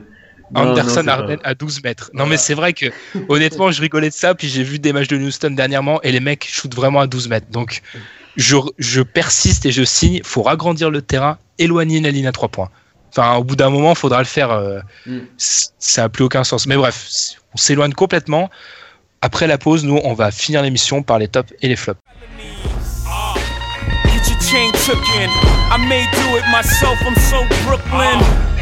I know we facing a recession, but the music y'all making gon' make it the Great Depression. Uh, or your lack of aggression. Pull your skirt back down, throw a set, man. Uh, Nigga, this shit violent. This is death for auto-tune, moment of silence. Comme d'habitude, on va finir l'émission par les tops et les flops. Bah, Arthur, vu que t'es le, un peu le nouveau de l'émission, euh, à toi l'honneur, ton top pour commencer. Alors moi, mon top, il va paraître fou, mais euh, c'est en fait c'est les matchs à l'étranger joués pendant la saison. Euh, alors, je vais pas parler des matchs en eux-mêmes, euh, qui sont euh, plus ou moins bons selon les saisons, etc. Mais là, cette semaine, on a vu donc le match à Londres et les matchs à, Mexico. Et, en fait, j'aime énormément tout ce côté. en fait, autour du match, tout ce qui se passe, j'ai pu encore plus le suivre cette saison avec Indiana. Et je trouve que c'est des actions qui qui mettent en valeur la NBA et puis même on voit des coulisses et moi je suis friand des choses comme ça on voit des coulisses voilà des, des joueurs euh, une semaine avant le match etc donc ça c'est des actions que que la NBA fait que, que j'apprécie en dehors enfin en final c'est un peu paradoxal mais en fait en dehors des matchs euh, des matchs joués en eux-mêmes Ouais, parce que des fois les matchs sont pas bons. Ouais, mais je suis d'accord, ça, ils savent vendre leurs produits en fait. Ouais, voilà, c'est ça. Après, je suis peut-être un grand consommateur, hein, mais Et vivement qu'on ait une vraie salle en France, qu'on puisse avoir un match aussi. Ouais. ouais enfin, pour les mêmes prix, euh, je suis désolé, c'est honteux. Hein. Ouais, mais quand tu vois qu'ils en font un à Londres, qui est tout sauf une ville basket, tu, te dis en France, ça pourrait vraiment être énorme. Ouais, ouais. Ah ouais, avec une bonne salle, ça serait cool, mais le prix, enfin, je vais, je, vais vous le dire, mais en gros, je commençais à préparer le, le, voyage. Moi, il te faut quoi? Il te faut 200 euros à peu près? Ouais, c'est ça. Moi aussi, j'ai compté pareil, 200. Ouais. C'est mais c'est de la folie. Pour ça, et j'avais fait la recherche, le match équivalent euh, en NBA, il est à, à, partir de 7 dollars le billet. mais enfin, faudra se calmer sur les prix. Mais c'est sûr que en tant qu'attraction, c'est génial, quoi. Après, petit bémol, j'ai regardé euh, Indiana. Du coup, ils ont un genre, ils ont un, avant euh, d'aller à Londres, ils avaient un repos de, de 3-4 jours. Et après, de 3-4 jours, c'est pas un peu problématique ça, parce que tu, vu que tu as un temps limite pour faire tes matchs, du coup, je pense que l'équipe doit enchaîner plus de back-to-back que les autres. C'est un souci, euh, bah, parce que du coup, en plus, les classements sont erronés, ils prennent du retard, etc. Euh, et là, ils ont une semaine de retard. Ils jouent euh, bah, du coup contre la Nouvelle-Orléans pour le MLK Day, et c'est leur premier match depuis.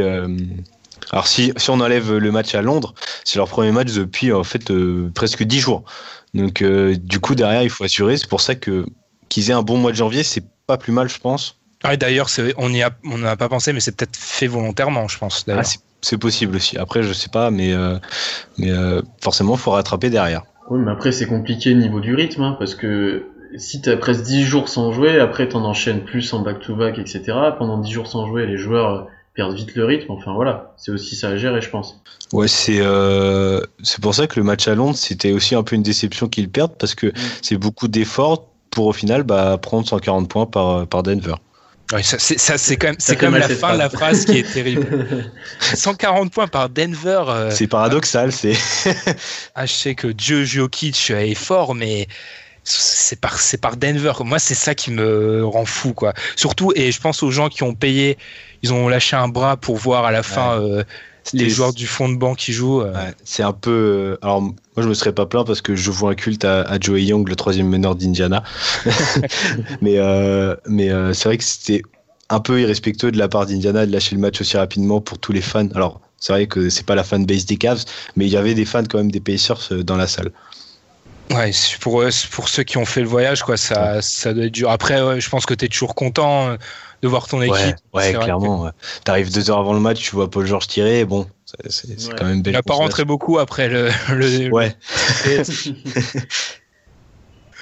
Bah du coup, alors ton top. euh, ensuite, Pierre. Bon, je, je, je sens qu'on va se tourner vers euh, l'ami Russell encore une fois.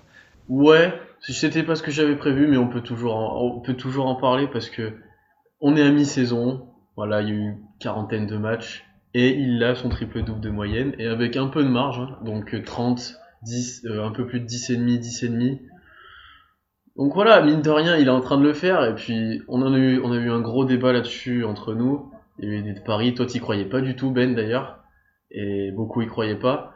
Bon après il y a plein de facteurs qui jouent, il y a tout. J'allais le dire. Je- Je vais te laisser finir, mais je vais expliquer. Je vais, je vais me défendre quand même. En soi, je suis d'accord avec toi sur le fait que c'est complètement stupide, mais vraiment. Mais puisque tout le monde juge comme ça, tout le monde la NBA c'est ça, enfin voilà, c'est les stats, et encore c'est les stats point rebond passe qui n'ont aucun sens, qui n'ont vraiment aucun, qui n'ont pas de sens. Mais puisque ça se joue là-dessus, ben voilà, il est en triple double de moyenne, c'est le deuxième joueur de l'histoire à le faire. On pensait pas que ça arriverait un jour. Voilà, c'est tout. Moi, en fait, j'ai toujours dit, je pensais pas que ça ait- c'était possible parce que je pensais pas qu'une équipe NBA avec de l'ambition pouvait à ce point sacrifier tout pour que le mec ait son triple double. Et en fait, c'est ce qu'ils font. Donc là, bah, ok, je m'avoue vaincu. Parce que surtout pense- sur les rebonds que c'est flagrant, ou c'est sur les lancers francs notamment, où Westbrook est le troisième joueur à faire euh, à être autour de la raquette, et, les, et Adams et Cantor par exemple font un gros écran retard, Westbrook saute, prend la balle et le- les autres lui laissent la balle quoi. C'est la situation flagrante où à chaque fois je pense à toi et je me dis bon d'accord, ok. Et je sais pas si la stat est encore à jour, mais en gros, sur ces plus de 10 rebonds par match, c'est il y en a 8 en gros qui sont pas contestés, en gros, où on lui donne quoi. C'est ça qui est impressionnant. Après, Arthur, euh, ton avis, est-ce qu'avant la saison, tu pensais que c'était possible? Non, parce que, euh, enfin, c'est c'est comme tu l'as dit euh, sur euh, sur Westbrook, enfin, sur le fait qu'une équipe puisse euh, autant faire de, de, choses pour que pour que son joueur ait son triple double. Alors, forcément, on, savait qu'il allait faire une énorme saison. Après, euh, je, enfin, je peux pas mentir. Je, je mentirais en disant que oui, je pensais qu'il allait faire cette saison-là avec ces stats-là. hein. Moi, j'y j'y pensais pas. Mais c'est. Il reste encore. Il y a, on est peut-être qu'à mi-saison, mais il reste encore l'autre moitié de la saison et je vais voir. Je pense Mm. toujours qu'il peut, il peut. Tu penses à l'heure actuelle, Pierre, qui va y arriver jusqu'au bout? Enfin, qui. Je pense. Parce que Ouais, je pense le aussi. truc c'est que même quand il fait pas un triple double, là il en a fait que 20, mais il est au-dessus en moyenne. Enfin, les matchs où il va pas faire triple double, par, par exemple, il va prendre 12 passes au mieux de 10, mais il prendra que 8 rebonds, donc du coup ça t'équilibre à chaque fois. Il passe très peu de fois à travers. C'est plutôt ça qu'il faudrait souligner d'ailleurs, c'est qu'il est quand même hyper régulier. Autant des fois au shoot, etc., c'est quand même pas bon, mais il est toujours là soir après soir à jouer à fond, quoi. Et c'est plus ça que moi j'adore chez Westbrook plutôt que le côté euh, complètement stupide parfois des tirs qu'il prend, mais voilà. Ah, ça, c'est sûr que l'énergie du joueur, tu peux. Tu peux qu'aimer, quoi. Mais tu peux pas aller contre. euh. Franchement, je me demande si c'est possible de jouer 82 matchs à, à ce niveau, quoi. C'est enfin, Ah bah, s'il le fait, à c'est cette euh, intensité, c'est surhomme. hein. Bah, on l'a, on l'a, c'est à le dernier épisode ou celui d'avant qu'on l'a dit, quoi. Les mecs sont, voilà, ils sont pas le même sang que nous, tu vois. Ils sont, ils ont Ah des non, petites aides, je pense. Voilà. Mm. Faut pas la face, mais, Ouais. mais après, oui, après, de base, c'est un, c'est un mutant, Après, quoi. De en base. soi, c'est pas si surprenant que ça quand tu vois les saisons d'avant, les stats déjà qu'il avait, mais voilà. En plus, Oui, il, oui, est assez, oui. il est assez clutch. Ouais, c'est ça. c'est ça. Les, les gens, ils agissent comme si, euh, regardez les stats de l'année dernière. Pour moi, sa saison de l'année dernière, euh, statistiquement, est peut-être moins folle, mais dans le jeu en lui-même, elle est peut-être plus impressionnante. Ouais. Mmh, il est pareil. Il fait ça avec. Que là, il euh, a plus de ballons. C'est juste ça la différence. Il fait ça avec un top 3 NBA à côté de lui. Quoi. Enfin, c'est pas, c'est pas cadeau. Du coup, moi, j'enchaîne et moi alors j'ai deux flops et je sais qu'ils rejoignent les autres. Donc euh, à vous ceux des, vos deux flops à vous deux. Donc du coup, on va en parler, mais c'est ce qui se passe en ce moment autour de New York, parce que New York, comme je le dis, c'est un don en fait. New York, euh, à défaut d'avoir une bonne équipe de basket depuis 15 ans, ils ont une qualité première, c'est toujours faire parler d'eux. Cette semaine, ils l'ont encore fait. Or d'abord, on a Derrick Rose. Alors là, ça commence. Là, c'est la, je sais plus, Derrick Rose, c'est fini, c'est pas possible. Ceux qui ont pas Allez voir suivi. mon en- article sur lui au passage. hein. Ah oui, bah d'ailleurs, ah bah tiens, autant faire son auto-promo. Ouais, comme moi tout à l'heure. Vas-y, profite. Avant qu'il arrive à New York, vous pouvez aller voir son, mon article sur lui. Mais du coup, là, c'est depuis qu'il est arrivé à New York. Alors, il y a eu un pseudo bon début de saison, en croire certains fans d'Enix, mais qui était en fait euh, pas bon. Et alors, cette histoire de. Il est pas là au match. Il aurait peut-être prévenu la franchise une heure avant. On savait pas, mais, mais c'était un épisode. C'était police. Euh, FBI portait disparu à un moment. ce- ce- cette histoire-là, on ne savait pas où était Derrick Rose. Et c'est les journalistes qui ont recoupé les sources. Il serait peut-être à Chicago. Et après, il- après avoir fait ça, ce qui est quand même le comble de même pas être là pour un match de basket, il te dit qu'il veut un max. Mais, mais dans quel monde on vit? Mais, mais c'est n'importe quoi là. Moi, j'en peux, honnêtement, j'en peux plus de ce joueur-là. C'était un de mes joueurs préférés. J'ai son, j'avais son maillot et tout. D'ailleurs, il est à vendre là parce que là, j'en peux plus. Non, mais c'est- pas possible. Entre ces affaires hors terrain qui sont horribles, euh, viol collectif, etc., euh, son niveau de jeu qui est en dessous de tout, qui comprend toujours pas qu'il faut qu'il fasse évoluer son jeu, son attitude hors terrain, il a rien pour lui, le garçon, en ce moment. Mm. Après, sur le, la fois où il était pas là pour jouer, on sait pas ce qui, où il était, on sait pas ce qui s'est passé. Ça se trouve, il y avait vraiment un truc grave. Tu peux pas. Voilà, mais dans tous les cas, il aurait dû prévenir la franchise, etc. Ça, c'est sûr et certain. C'est un professionnel. Mais on peut pas savoir ce qu'il y avait. Vu comment, vu comment les sources en parlent, je pense que c'est quand même euh, un caca nerveux. hein. Enfin, je- comme par hasard, ça, ça arrive le jour après où soit, il soit fait bencher dans le quatrième, et il y a aucune raison. Enfin, il n'y a pas de journée, j'ai pas vu d'infos sortir comme quoi il y aurait eu un décès dans sa famille et tout, ce qui aurait été parfaitement compréhensible en fait. Mm. Ouais, je vois ce que tu veux dire. Ouais. Enfin, je- enfin, c'est la moindre des choses. Quoi. Je sais pas ce que t'en penses, Arthur, mais je trouve que là, le dossier New York en ce moment, c'est de la folie. Quoi. Moi, enfin, pour Derrick Rose, ça, me rend fou en fait. C'est, ce mec-là, c'est un professionnel. C'est-à-dire que il y a des milliers de jeunes. Enfin, on a, tous voulu être un joueur NBA et tout. C'est, un rêve. Et lui, alors, moi, c'était pareil. hein, je l'adorais. hein, mais oh, il a, enfin, c'est je suis désolé pour toutes ces personnes qui jouent en, deuxième série départementale, mais ce qu'il a fait, c'est, digne d'un, joueur de, de, de deuxième série. Enfin, c'est prévenir comme ça une heure avant. Alors oui, peut-être qu'il y a quelque chose de grave. Quoique je pense qu'une semaine après, on, l'aurait pu le savoir. Mais c'est un comportement inadmissible pour un professionnel qui, d'autant plus, touche un salaire exorbitant et qui veut encore plus. Non, mais ça, c'est la cerise sur le cheesecake quand il nous fait apprendre qu'il veut un max. Mais même les Nets, ils lui donnent pas un max en ce moment. Enfin, non, mais c'est, mais mais j'aime pas. J'aimerais bien son avenir. Oui, Sacramento en serait capable, lui. mais dirais que son avenir en NBA à court terme après la saison prochaine déjà faudra il aura il aura forcément un, job quelque part. Mais je sais même pas s'il sera encore titulaire. Enfin bref. Ok sa, sa blessure c'était dur psychologiquement et tout. Il y a eu des problèmes. Ok ça euh, quand, à l'époque je l'aimais bien et j'étais prêt à accepter. Mais tout ce qu'il fait depuis il a pas c'est que des fausses notes. Il y a rien de bon quoi. C'est- Enfin, moi, j'en peux plus, j'en peux vraiment plus là. J'ai tiré ma révérence, j'aime plus joueur, c'est bon, euh, assez. Enfin, c'est plus possible. Déjà les affaires hors terrain horribles où il aurait déjà dû aller en prison. Normalement, si la justice était à peu près correcte, il est encore là, bah tant mieux pour lui. Mais là, c'est n'importe quoi, comme tu l'as dit. C'est la base pour un professionnel de se ramener. Et lui, il fait, il, il dit ça une heure avant et on sait même pas. D'ailleurs, le fait qu'il ait dit une heure avant, c'est même pas sûr. Il y a certaines sources qui affirment ça, mais c'est même pas sûr.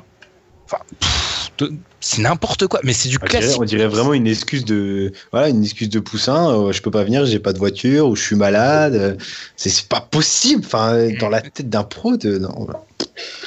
Et c'est l'Enix, c'est l'Enix. Ils ont, Ah, ça, ils arrivent toujours ça. Je le dis, ils sont pas bons depuis 15 ans, mais ils arrivent à faire parler d'eux. Ça, c'est un don, ça. Et bizarrement, c'est toujours, il y a, enfin, il y a toujours des choses qui arrivent comme ça aux joueurs. Il y a eu Raymond Felton aussi qui a eu des soucis, et J.R. Smith à l'époque. Enfin, bizarrement, ça arrive tout le temps à New York, quoi. Alors, je sais pas, c'est peut-être la ville, euh, peut-être le club, euh, enfin la franchise, mais, euh, mais New York, euh, comme tu l'as dit, ils ont le don pour faire parler d'eux et malheureusement en mal. Puis il y a la déclaration de Melo aussi là. Moi, c'est un flop pour les gens qui l'ont qui l'ont retweeté, répété et tout, parce que en fait, j'ai vu cette déclaration là aussi. Et au début, je me dis non, c'est pas possible. Donc du coup, je suis allé lire l'article. Et quand on lit l'article, en fait, la, dé- la déclaration, elle est beaucoup plus claire. En fait, il explique, il explique euh, Carmelo, euh, c'est alors, je vais bien retrouver mes notes. Oui. Alors en fait, c'est un, un journaliste proche de Phil Jackson qui a écrit un truc sur son blog où en gros où il explique que euh, Melo est inutile maintenant pour les Knicks et tout. Sauf que Melo a cru que c'était Phil Jackson qui l'avait dit lui-même. Donc du coup, Melo a répondu "Eh ben si mon temps est arrivé à New York, bah il est temps que en gros si on dit ça si Phil Jackson dit que je n'ai plus d'avenir à New York, bah faut qu'on parle de mon avenir quoi parce que c'est pas normal." Mais en fait, je trouve que la ça a été complètement sorti de son contexte et on, a, on, on pouvait croire que Melo euh, vous demandait Ouais, limite un trade quoi. Sorti du contexte ou pas, c'est quand même, c'est quand même qu'à New York que t'as un truc comme ça. Enfin, c'est quand même. euh, enfin, tu vois ce que je veux dire? Ça s'accumule encore Ouais, et oui, ouais. encore quoi. C'est c'est à New York et c'est Voilà. Melo aussi. Et Melo, c'est oui, normalement le Melo c'est le seul que tu touches pas à New York quoi, avec Porzingis. Enfin, God. C'est- C'était en plus ce que je comprends pas, c'est que Melo, il faudrait se ra- se rappeler qu'il y a genre quelques semaines, quand George Carl était en mode freestyle, euh, on lui a demandé de répondre et Melo, il a été très intelligent, il a pas répondu. Donc c'est un mec Oui. qui maîtrise les médias. Ouais. Oui, mais complètement. C'est pour ça que c'était assez surprenant. euh. Ouais, qu'il fasse une erreur Ouais. pareille. Ouais, mais oui. même si le mec est frustré, hein, ça se comprend parce que New York en ce moment, mais c'est catastrophique. Ils ont toujours pas, ils ont pas compris. Ils sont en train de ruiner euh, l'avenir de de Porzingis ou Porzingod à à long terme. Enfin, pour une équipe de, de bras cassés.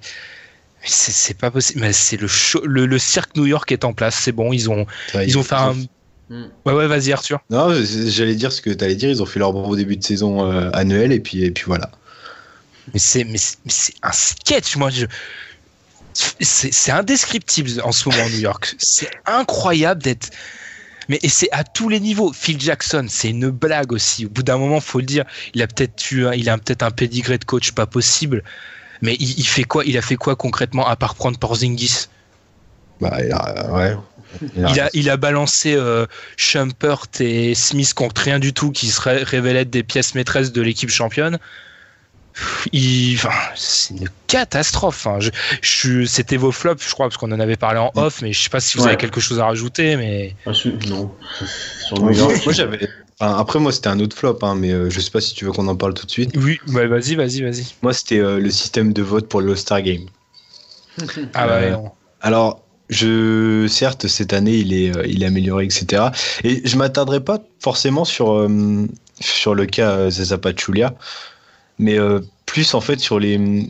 Au final, c'est un concours de popularité. Euh, alors après, on verra euh, par rapport euh, au, vote des médias, au vote des joueurs, parce que c'est tout nouveau cette année. On verra comment ça influe. Mais quand je vois, par exemple, que quand, quand, quand tu votes pour Giannis Antetokounmpo, t'as son frère donc un bot qui vient te retweeter pour donner des votes, mais je trouve ça, enfin, ça devient absurde en fait. Ça devient complètement absurde en fait. C'est la course au retweet euh, et ça fausse complètement la chose. Donc je sais pas comment euh, la NBA peut faire. On verra cette année s'il y a de l'amélioration. Mais voilà, j'ai vu ça passer euh, cette semaine. Euh, la technique des frères Antetokounmpo pour gagner des votes, ben voilà, c'était un, un flop comme ça et ça, me- ça me rend fou ces ce genre de choses.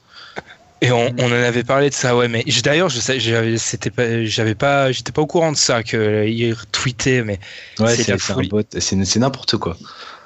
Il faut, il faut, de toute façon, il va falloir. Moi, je suis pour, et pourtant, je suis pro Twitter, mais il faut couper euh, l'année prochaine. Il faut arrêter les votes sur Twitter et revenir à la, à la bonne vieille méthode. Euh, Tu remplis ton truc sur euh, le site de la NBA. Ce que je n'ai pas fait d'ailleurs. Je vote plus pour le All-Star Game. Moi, c'est bon. j'ai- Je suis trop vieux. Je suis trop. Un vieux de la vieille, ça y est. Ouais, c'est ça. Mais je, je peux plus. En fait, ce que je me dis, je pourrais pas. euh, soit je fais comme ceux que je critique, c'est-à-dire voter pour mes joueurs préférés alors que ça a aucun intérêt. Soit je vais être sérieux et ça aura non plus aucun intérêt parce que personne n'est sérieux en fait. Voilà. Donc je vois Ouais. pas trop dans quelle Exactement. démarche je pourrais m'inscrire en fait. De toute façon, oui, on en a parlé la semaine dernière, il y a vraiment un truc à réformer sur les postes, sur le système de vote. Rien que les joueurs, enfin, on a dit la semaine dernière, les joueurs qui votent, qui vont voter pour eux-mêmes, regardez les votes de Tony Allen qui est la sortie, enfin, c'est, c'est juste un scandale, quoi. Donc ça confirme juste qu'on pense que c'est, pour l'instant, c'est une blague, le niveau des votes euh, à ce niveau-là. Donc, heureusement que les coachs désignent le, les autres joueurs, quoi, encore, et les journalistes, parce que eux, ils restent sérieux à minimum. Mais les cinq majeurs, euh, ça va pas être drôle, quoi. Et, et d'ailleurs, les cinq majeurs, euh, mon, mon pauvre euh, Pierre, il y a une grosse chance pour que Russell Westbrook ne soit pas dans le 5 comme les- à l'ouest. les autres années, mais il a fini MVP de toute façon. Donc, euh, j'allais te dire, j'allais te dire. non, mais pff, on verra. Non, mais quand tu vois que Zaza est dans le 5 et que Westbrook y est pas, tu te dis à un moment donné. Ouais, c'est là qu'il y a enfin, un souci. quoi. De toute façon, moi, ce All-Star Game, tant qu'à un moment donné précis sur le terrain, il y aura euh, plusieurs Warriors et Westbrook sur le terrain, c'est bon. J'ai assez pour mon argent. Je mais là, oui, plus. Quand Durant va demander la balle à Westbrook, ça va être très très drôle. Ah, mais ça va être le meilleur moment de l'année pour l'instant. Je, attends, je veux juste ça. Je veux limite que le coach de l'Ouest, et je sais pas ça sera qui, s'il y a trois voire quatre Warriors qui les mettent Hmm. avec Westbrook à un moment et qu'on voilà, qu'on attende. Est-ce que tu, il faudrait faire un débat. Est-ce que tu penses si Durant part aller où, Westbrook lui lâche la balle Je sais pas. Je, je sais pas. Je me demande. Je me Westbrook, demande. il serait capable de, de, de, de, de rien faire. hein. Euh, Je pense qu'il attendrait sur un, l'autre côté du terrain en fait. Genre quand ça serait la défense, il attendrait en attaque. Ou alors il, ou alors il se battrait sur les rebonds, mais vraiment genre quitte à piquer la balle aux autres et il garde le ballon tout le temps. Je sais pas, mais. Je pense que ça fait, il y a un potentiel euh, cataclysmique. après. Westbrook il peut vite dé- il peut vite partir, il peut vite déconner, tu sais, il peut rigoler et tout. Je pense que ça peut le faire rire juste de faire mentir tout le monde, connaissant Ouais, le après- personnage. Tu vois ce que je veux dire? Oui, je vois, ouais, parce que et en fait, il est beaucoup plus. Enfin, il faut pas, faut pas croire ce, ce qu'il dégage. C'est un mec super en fait. Ouais. Ouais. Ouais, Mais ouais. après, après, je pense que, et à juste titre, comme je le dis depuis le toujours, toujours s'il y a un seul mec qui a le droit d'en vouloir à Kevin Durant sur la planète Terre, c'est bien lui. Mm. Donc, il pourrait quand même, à sa place, euh, genre, je ferais quand même deux, trois petits signes, euh, genre, pour montrer que c'est quand même un peu la guerre entre nous. Mm. Après au All-Star Game, tu peux bien aussi, c'était LeBron James, laisser un petit pied sous la cheville à Stephen Curry et puis voilà quoi. Ça peut t'arranger aussi le reste de la saison. Hein. C'est vrai que c'est le, je suis en train de réfléchir que c'est le All-Star Game où entre les Warriors et les Cavs qui se détestent ouvertement maintenant, même à l'ouest, même à l'ouest, il y a des, il y a des tensions. Ça va être un peu un All-Star. Alors même si les gens continuent à se plaindre, qui ont toujours rien compris à la vie, hein, que c'est, un- c'est un match de gala, il faudrait peut-être expliquer aux gens que c'est, c'est le cas. Mais là, il va y avoir vraiment des trucs, il y aura des tensions en interne et ça va, ça risque d'être marrant. Tu te retrouves avec trois Warriors contre trois Cavs sur le terrain, ça peut être marrant aussi. Hein. Ouais, ça peut. Ça, ouais. Il, il va y avoir de plus en plus de situations comme ça, je pense, hein, euh, dans le futur avec les, enfin, les, les rivalités entre guillemets qui se créent. Ça va. Mm. Il y aura des, des situations qui vont, euh, qui vont être, du coup, qui vont donner de l'intéressement à ces personnes qui ne trouvent pas d'intéressement euh, au match euh, du dimanche. D'ailleurs, t'imagines trois Warriors contre trois Cavs en fin de match avec Westbrook sur le terrain. Alors là, dans un match serré en plus. Ah oui, bah, je te promets que là par contre il garde la balle, là c'est sûr et certain. Alors là, mais là, ça pourrait être, mais là, ça pourrait être n'importe quoi. Là, là, euh, Ouais. ah là, mais là, je paye pour ça. Faut qu'il s'arrange pour que ça arrive, ça arrive comme ça. Ça va forcément arriver, je pense que ça va arriver. C'est obligé. Ah, Ils le savent, ah, le ça coach. Parce que ça va être. Euh... Oh non, ça va être Steve Kerr. Ah, à voir. Parce que LeBron, LeBron et les Cavs, ils, même si c'est euh, et des deux côtés, hein, c'est à boîte en All-Star Game, ils voudront pas perdre hein, parce que maintenant Mm. euh, ils, ils se détestent complètement, donc c'est sûr. Ouais. Mm, mm. Bref, du coup, bah, pour nous, ça va être fini pour ce 35e épisode. C'était bien, Arthur, tu as bien parlé de Paul George, Dieu Paul George, donc Ouais, ça, ça va. va. J'ai bien pu faire la propagande de, de la religion qui voit un culte à Paul George. Non, mais j'adore. je- Honnêtement, ça fait partie des joueurs où j'ai du mal à comprendre qu'on ne puisse pas l'aimer en fait.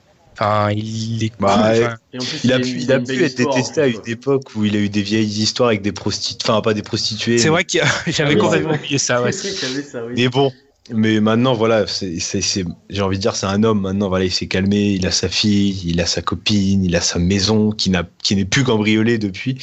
Et, euh, et non, voilà, c'est, un mec qui va, quand tu le regardes, enfin, après, je sais pas moi, je, suis- je suis pas objectif, mais bon, quand tu le regardes, il est pas, il est pas méchant, quoi. C'est pas, ce qu'il parle un peu trop avec les arbitres.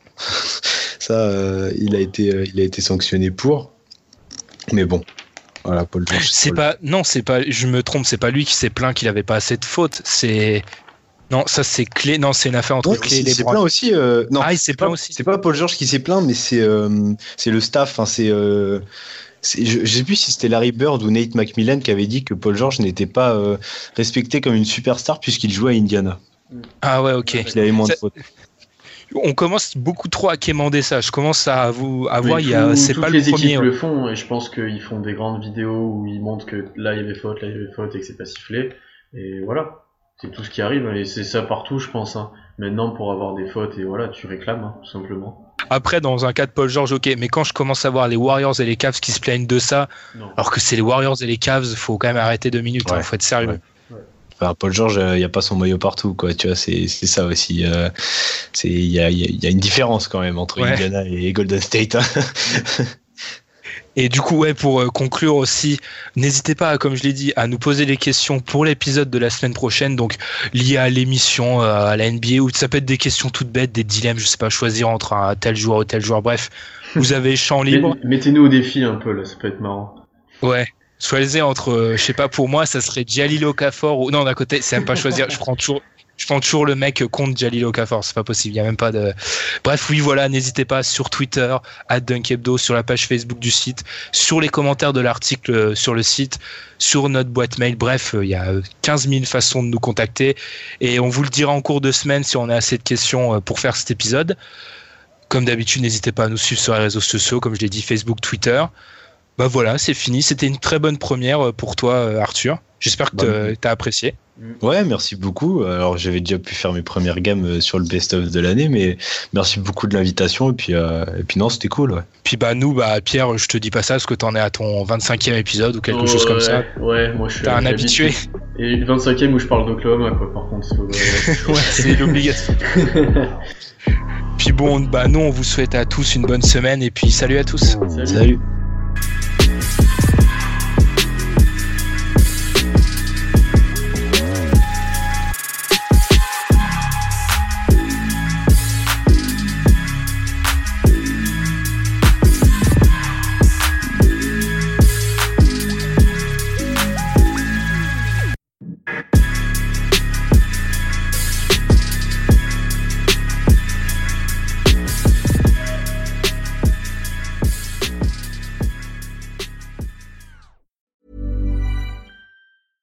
Cool fact a crocodile can't stick out its tongue. Also, you can get health insurance for a month or just under a year in some states. United Healthcare short term insurance plans, underwritten by Golden Rule Insurance Company, offer flexible, budget friendly coverage for you. Learn more at uh1.com.